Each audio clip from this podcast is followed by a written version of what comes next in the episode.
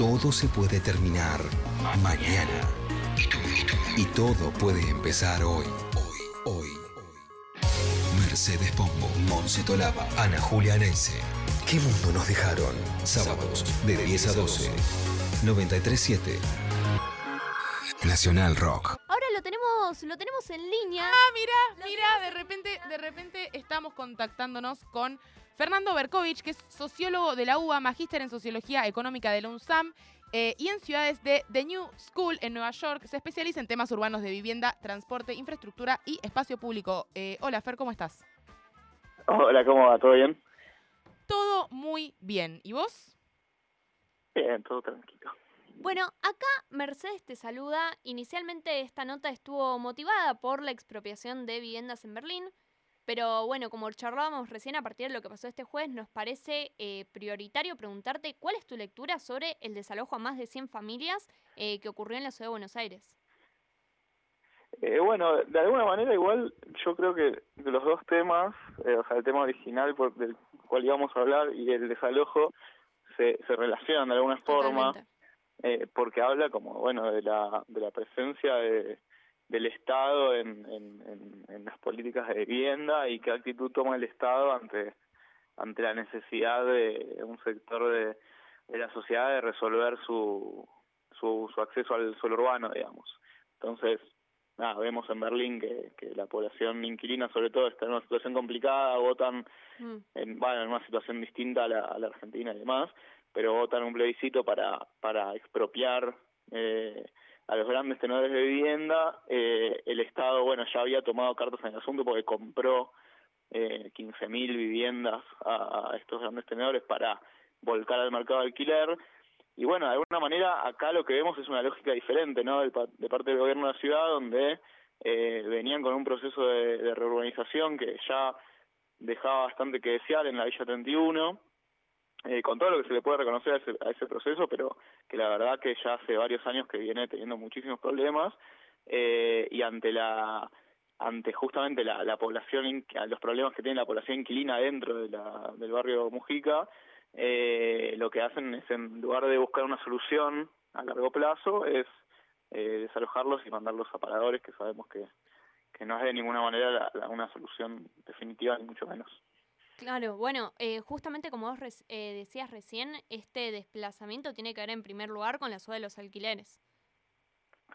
Exacto, bueno, hay ahí una especie de, de efecto cascada, ¿no? Donde Claro. el, el- el- la situación del, del- de los inquilinos y las inquilinas en, en, en la Villa 31 es, es precaria, además la política de, de, de- del gobierno de la ciudad en, en, en, en gran parte del barrio fue simplemente repartir títulos de propiedad, lo cual hace, lo cual pone en una situación muy difícil a, a- a la gente que alquila dentro de la villa, que es, que es mucha, eh, que se ve muchas veces expulsada de, sus viviendas y que, bueno, que accede a, a, a- a- que accede a la vivienda como puede, en algunos casos se van a hoteles o pensiones, eh, en otros alquilar a, a otros barrios y en este caso, bueno, ocuparon una, una parte de- del barrio que hay que decir que era, que estaba que era un terreno baldío.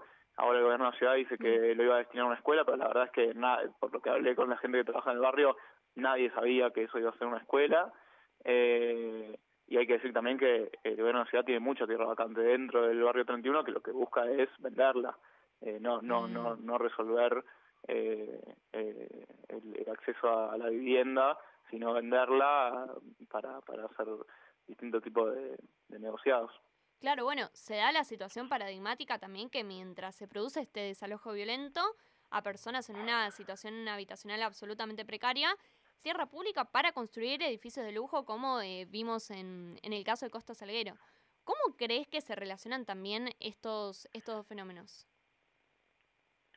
Eh, bueno, nada, yo creo que eso, que el, la tierra urbana es escasa, la tierra pública urbana también, o sea, es aún más escasa aún, es difícil de, de reproducir, lo que hace el gobierno de la ciudad es venderla y en esa tierra tranquilamente se podrían, eh, en vez de construir, en vez de venderla para que sean viviendas de lujo, bueno, de alguna manera, eh, o, o hacer por parte del Estado, construir vivienda para para alquiler subsidiado, alquiler regulado, alquiler público, eh, o bien encauzar la, la inversión privada para que eso suceda, en lugar de encauzarla para que se construya vivienda de lujo. En, los últimos años, más del 50% de, de los permisos de obra fueron para, para vivienda suntuosa de lujo, mientras que la demanda va por otro lado. Entonces ahí tenés como resultado más del 10% de viviendas ociosas en, en la ciudad de Buenos Aires, que es un número muy alto.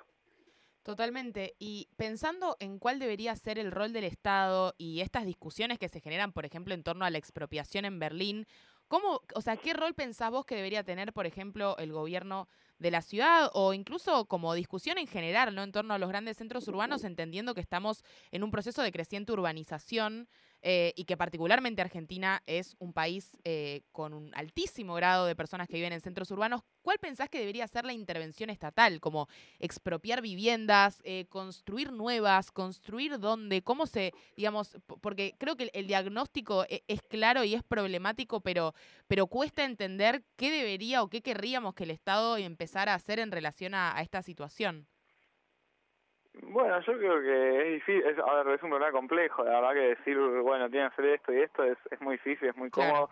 Yo creo que es un problema complejo el del, acceso al, suelo urbano y creo que ahí hay que buscar solución para cada, para cada estrato socioeconómico, digamos, cada, cada o sea, la población inquilina tiene una necesidad particular, después hay, una población que por ahí puede podría acceder a un crédito y, no, puede porque los créditos son pocos y difíciles para de clasificar para de calificar para ellos. Eh, eso más clase y después bueno hay toda una demanda de los sectores populares que viven en barrios eh, informales que es de, de, reurbanización de darle servicios digamos cada como segmento de la sociedad tiene necesidades diferentes. La verdad que hoy el gobierno de la ciudad está trabajando para un segmento de la sociedad que que no tiene ninguna necesidad, o incluso me animaría a decir que casi no existe, que ya tienen su necesidad resuelta. Y eso genera que, bueno, que haya cada vez más dueños, cada vez más concentración de la tierra urbana, también rural, pero eso es otro tema aparte. Eh, y, y, en, y en, la otra cara de la moneda es que, bueno, hay mucha gente que no, no, no encuentra solución habitacional ni en la villa, ni alquilando, ni accediendo a un crédito. Eh, entonces, bueno, ahí creo que son políticas al, al, al mismo tiempo tienen que confluir para, para, para dar una solución a, a cada uno de esos segmentos que tienen necesidades diferentes y más o menos urgentes. Fernando, y, para cerrar, hace un rato eh, un tema mucho menos, menos trascendente, pero que te queríamos preguntar. Hace un rato hablábamos del caso de un pibe de 17 años que creó una república independiente en un territorio, lo que se llama eh, territorio nulo, entre Croacia y Serbia. Y le puso República de Verdis, creó sus propias reglas. Y te queríamos preguntar, ¿qué, reglas crearías en una ciudad independiente que esté eh, bajo tu propio mandato? Una ¿O qué nombre le pondrías a ese territorio? algo escuché, algo escuché. La verdad que es rarísimo. Eh, lo lindo de las ciudades es que justamente no, no, no se crean, no se dejan de crear, sino que van se, van, se van construyendo a poco, tienen historia.